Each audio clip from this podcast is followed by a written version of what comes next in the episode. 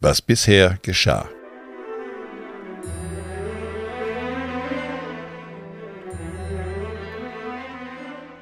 Der Plan ging dann gar nicht auf. Ist kläglich gescheitert. Gut, Benjamin kannte das jetzt nicht, wie ich das mache. Wenn man das dann halt nicht kennt, dass dann halt der Schlüssel da steckt, dann vergisst man das dann schon mal. Und dann macht man halt einfach mal die Tür unter sich zu. Genau, Tür zugeknallt, Schlüssel steckte noch drinne. Ja, So, äh, erstmal kam die Phase, dann, okay, lass es uns einfach mal probieren. Bei YouTube eingeben, wie öffne ich, wie öffne ich eine Tür ohne Schlüssel. Hat alles nicht funktioniert. Die besten Tutorials konnten nicht helfen.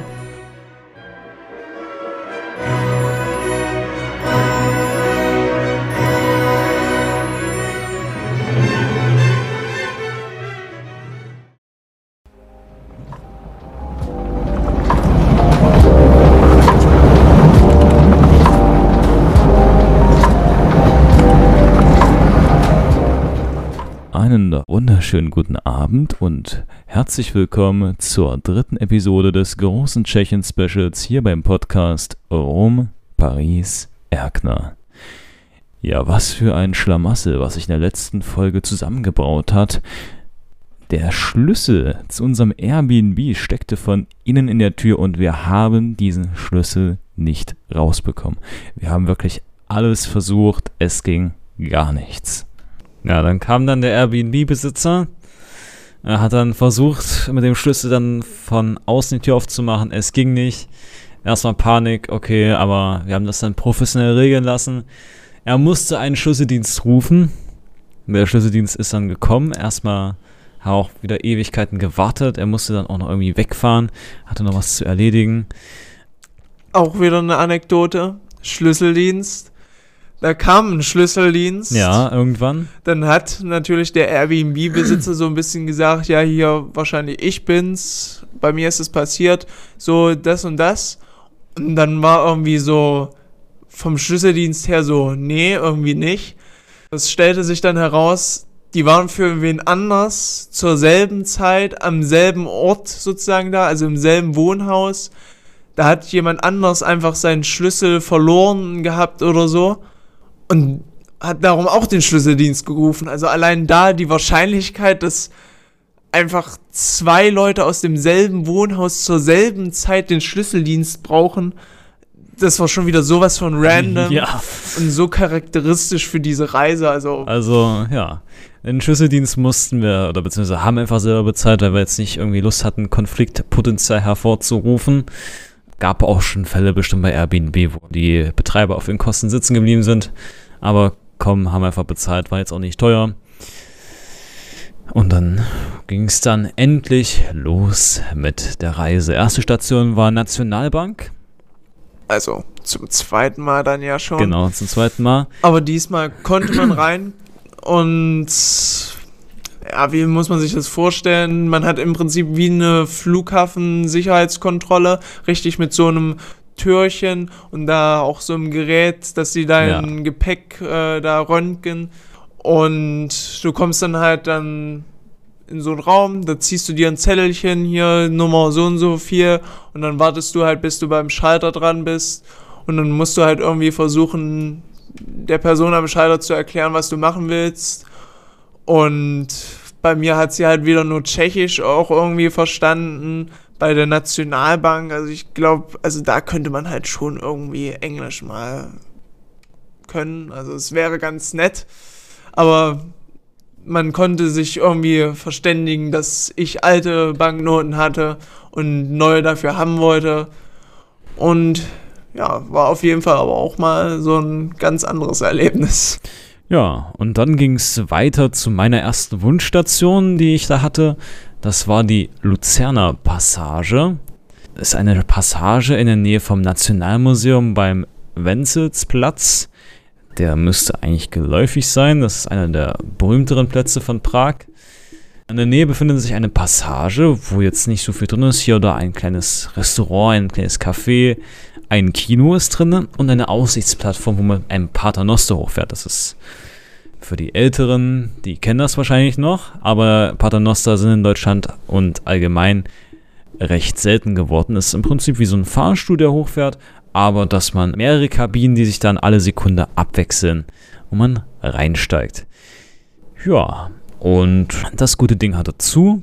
Das heißt, wir sind da mehr oder weniger für umsonst hingegangen. Na, na, nicht ganz. Man hat ihn von außen von der Glastür, die uns von ihm getrennt hat, hat man ihn gesehen zumindest. Ja, ja also das war ja. Das allein war schon mal ein Highlight. Ja, äh, wenn man damit mitfahren möchte, ist auf jeden Fall bestimmt empfehlenswert. Aber nur von Freitag bis Sonntag hat das gute Ding offen. Wir waren an einem anderen Tag da. Ja, dann ging es weiter nochmal zurück erstmal zur Altstadt. Sich ein bisschen nochmal das genauer angeschaut. Die astronomische Uhr, die Karlsbrücke, das tanzende Haus, das Nationalmuseum Wenzelsplatz ah, und natürlich auch das Ufer an der Donau. Ich glaube, wir haben mit dem Nationalmuseum angefangen. Wir wollten ursprünglich mal reingehen, war aber dann nicht im Programm wegen der ganzen Geschichte mit dem Airbnb. Hatten wir massig Zeit verloren, dass es dann als optionales Programm rausgeflogen ist und dann ging es halt direkt zum tanzenden Haus. Kennen wir wahrscheinlich schon von diversen Bildern, Instagram-Posts, YouTube-Videos. Toni, wie fandest du es? Hat es deine Erwartungen entsprochen, was du von den Insta-Posts und Bildern kanntest? Also aus dem Blickwinkel, wo wir hingelaufen sind, sah es irgendwie irgendwie so gar nicht spektakulär aus, würde ich jetzt sagen. Denn wenn du da stehst, ist es auch einfach nur irgendeine komische Glasfassade über dir. Aber dann, wenn du weiter weggehst, so in Richtung Karlsbrücke sind wir ja dann, wenn du da stehst, gegenüber bei der Kreuzung, es sieht einfach krass aus. Es ist einfach wie eine optische Täuschung in Real Life. Also ich habe mir da auch noch mal meine Fotos, die ich da gemacht habe, angeguckt und irgendwie es sieht irgendwie wie ein Knick in der Optik aus. Ja, also es ist krass, dass das wirklich so wirkt. Aber als Fotolocation und Sehenswürdigkeit auf jeden Fall zu empfehlen. Also es ist richtig cool gewesen. Ja, es ist halt der Klassiker. Dann ging es weiter am Ufer. Man hat dann die verschiedenen Brücken gesehen und natürlich auch die Karlsbrücke. Wir haben einmal dann auf dem Weg gerätselt, weil wir die anderen Brücken ja auch gesehen haben. Du hast auch eine für die Karlsbrücke verwechselt, wo du gesagt hast, oh, da sind aber wenig Touristen unterwegs, alles ganz entspannt dort. Naja, war dann doch nicht der Fall. Das war eine andere Brücke. Und wir haben so gerätselt, warum ist die Karlsbrücke eigentlich Warum ist diese Brücke, warum diese Brücke, die von den Touristen besucht wird? Warum nicht irgendeine andere so? Warum gerade diese? Also sozusagen in diesem ganzen Thema von wer legt eigentlich fest, was die Hauptattraktionen einer Stadt sind, ja? Also wer legt fest, dass das Brandenburger Tor in Berlin das ist, was man sehen muss und nicht, keine Ahnung, der Dom, das ist, was man sehen muss. Also wer sagt da das oder wer hat das mal gesagt, dass das das ist, was man sehen muss? Also und wer legt halt gerade in Prag fest, dass es die Karlsbrücke ist und nicht einer der hundert verschiedenen, die auf ihre ganz eigene Weise eigentlich alle irgendwie cool sind? Ja. Und die Antwort haben wir dann gefunden, als wir auf der Karlsbrücke standen. Die Antwort ist ganz einfach. Die breite Masse, die Menschen, die es gefällt. Weil von der Karlsbrücke hast du halt einfach die beste Aussicht auf die Stadt. Du hast viele interessante Figuren, die da irgendwo rumstehen du hast dieses Eingangstor oder diesen ja. Eingangsturm, der nochmal mit ganz vielen Wappen auch verziert ist und auch ganz schön. Ja, und so wird halt dann aus so einer eigentlich normalen Brücke von einer aus 100 wird dann die eine. Ja, man muss natürlich auch dazu sagen, denn die Lage gehört natürlich auch dazu.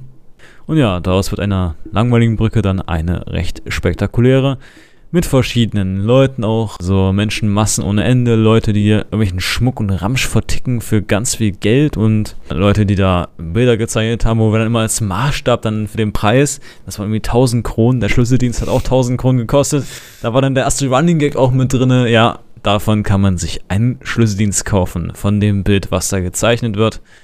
Und so weiter. Ja, und ich glaube, dann war es das auch mit der großen Runde. Dann ging es langsam zum Mittagessen. Das war mal was anderes. Wir waren in einem Lokal mit dem Namen Cantina. Und der Name ist Programm. Es ist so eine alte Bank, wo es halt Essen nach Kantinenprinzip gibt. Das war aber auch irgendwie richtig mystisch. Also man ist reinkommen, dachte erstmal, okay, man ist beim Fleischer, man sieht links erstmal eine Wursttheke.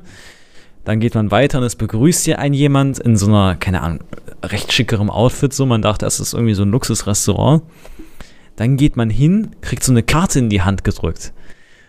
Naja, vielleicht jetzt, also nicht, dass die Zuschauer denken, also jetzt nicht in dem Sinne einer Restaurantkarte, sondern eher so wie so ein Lesezeichen. Ja, wie so eine Stempelkarte. Wo so kleine Bildchen drauf sind von so Biergläsern oder Sektgläsern und dann auf der Rückseite irgendwelche Kästchen sind, wo irgendwelche tschechischen Worte drauf ständen und irgendwelche Angaben vielleicht noch mhm. so.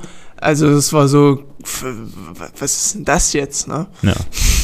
ja nach viel hin und her und verwirrenden Blicken haben wir es dann geschafft, uns was zu essen zu holen.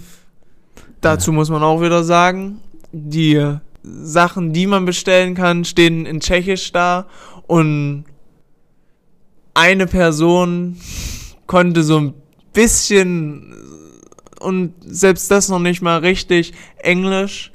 Also da muss man wirklich viel versuchen, irgendwie mit Zeigen und mit irgendwie Mimik, Gestik dem Gegenüber verständlich zu machen, dass du wissen willst, was das überhaupt ist, wie viel das vielleicht kostet oder ähnliches, ja. Also das ist immer wieder abenteuerlich gewesen, sich da so, ja, zu zeigen, was möchte ich überhaupt. Ja, das war auf jeden Fall eine kleine, aber feine, abenteuerliche Sache.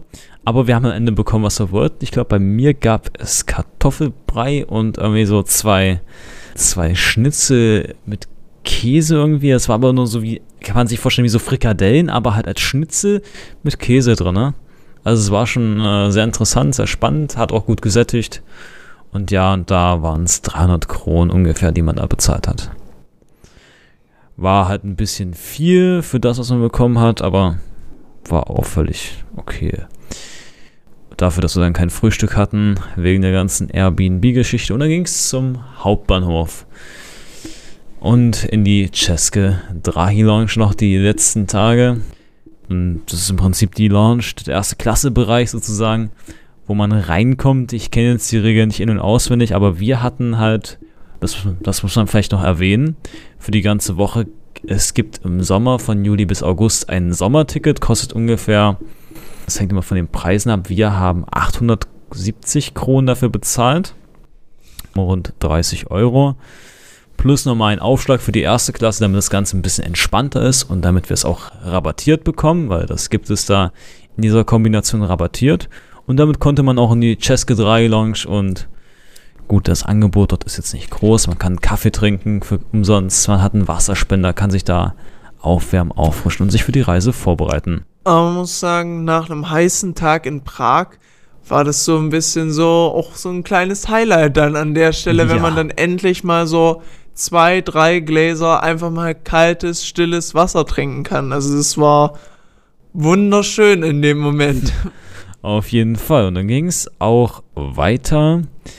Unser Zug ist dann gefahren nach Ceske Budjovice. Das ist dann die nächste Station. Und ja, war auf jeden Fall auch eine spannende Zugfahrt. Erstmal Zug wieder Verspätung. Irgendwas muss in Prag gewesen sein, weil die Züge hatten alle Verspätung. Immer so fünf bis zehn Minuten, jetzt nicht besonders krass, aber ja, da war dann so eine kleine Kettenreaktion. Man muss dazu sagen, in Deutschland ist es so, wenn man Zug Verspätung hat und ein Anschlusszug ist, wird geschaut, ob man der warten kann oder nicht. In Tschechien warten die grundsätzlich meistens immer. Und da entsteht so, eine kleine Kettenreaktion, hat das halt immer alles wieder Verspätung und Verspätung und Verspätung. Ja, und unser Zug hatte auch ein wenig Verspätung. Und natürlich, dummerweise hat der erste Klassewagen gefehlt. Also ging es dann in der Holzklasse weiter, aber noch ein paar Stationen. Und ich weiß gar nicht, wie wir gefahren sind. Erst irgendwie ein Personenzug, dann Schnellzug. Irgendwann saß man im Abteil, konnten außen wieder aus dem Fenster schauen. War auf jeden Fall eine kleine abenteuerliche Zugreise, hat drei, vier Stunden gedauert, also war schon etwas länger. Und irgendwann sind wir dann in Budjovice angekommen. Zum nächsten Airbnb. Da sind wir gleich direkt hingelaufen. Erstmal, Toni, was war der erste Eindruck von Ceske Budjovice? War jetzt nichts Besonderes, muss ich tatsächlich sagen, weil wir sind ja nicht irgendwo so in der Innenstadt am Marktplatz rausgekommen, sondern wir waren irgendwo am Bahnhof und dann Bus äh, an irgendeiner Straße rausgesetzt, wo nur so Wohnhäuser oder vielleicht mal irgendein Kiosk oder sowas war. Aber es war jetzt nicht irgendwie, dass man gesagt hat, oh, jetzt ist es krass, sondern man war halt irgendwie nur in so einer Wohngegend. Ja, klar. Und dann haben wir unser Airbnb gesehen, das war auch mal ein bisschen abenteuerlich. Weil Google Maps hat mich halt immer in den Hinterhof navigiert vom Airbnb. Also das muss man auch sagen. Du und Google Maps, das ist wirklich Normalerweise klappt das eigentlich auch ganz gut, aber hier war das, naja, ein wenig schwierig mit der Navigation. Sagt man so, es ist ein bisschen komisch, wenn dann halt, wenn man auf einem Gelände dann rumläuft, aber auf einmal hinter einem einer irgendwas schreit auf Tschechisch, du dich umdrehst und dann ist da irgend so ein Pförtner, der, der dich dann völlig so anguckt und so nach dem Motto, hallo, äh, was, was, macht, ihr hier? hier? Genau. Ich habe denen auf Tschechisch erklärt, dass wir unser Airbnb suchen und das, äh, er hat uns dann gezeigt, wo es lang geht. Er kann anscheinend schon, zumindest kann er die Adresse und konnte uns zeigen, wo es war. Es war im Prinzip vorne, auf der Hauptstraße. Die ganze Zeit hätten wir hingehen können, aber wir sind die ganze Zeit dran vorbeigelaufen. Das nächste Airbnb, was wir da hatten, äh, war eine Wohnung, also nicht mehr so ein Zimmer, sondern es war tatsächlich eine richtige Wohnung. Äh, das Haus von außen und von, also wenn man reingeht, sah erstmal recht altmodisch aus. Der Fahrstuhl war irgendwie so noch, wo man die Tür aufmachen kann.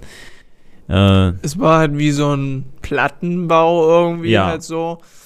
Eigentlich und es schon. sah schon so aus, mh, hm, was kommt jetzt? Es muss aber eigentlich besser werden als in Prag schlimmer als der Keller geht nicht. So, und dann kommst du da rein und du siehst einfach so eine ganz normale, auch gut modern eingerichtete Wohnung und denkst dir einfach so, okay, ja, super. So muss es sein, genau. Ja, und dann haben wir da äh, die Nacht verbracht. Also man hatte wirklich, es war eine schöne Küche, äh, man hatte ein nettes Wohnzimmer, man hatte, glaube ich, auch so einen richtig fetten Wandschrank. Wetten man auch, okay gab es eine Eckbadewanne, also war schon ziemlich schön eingerichtet.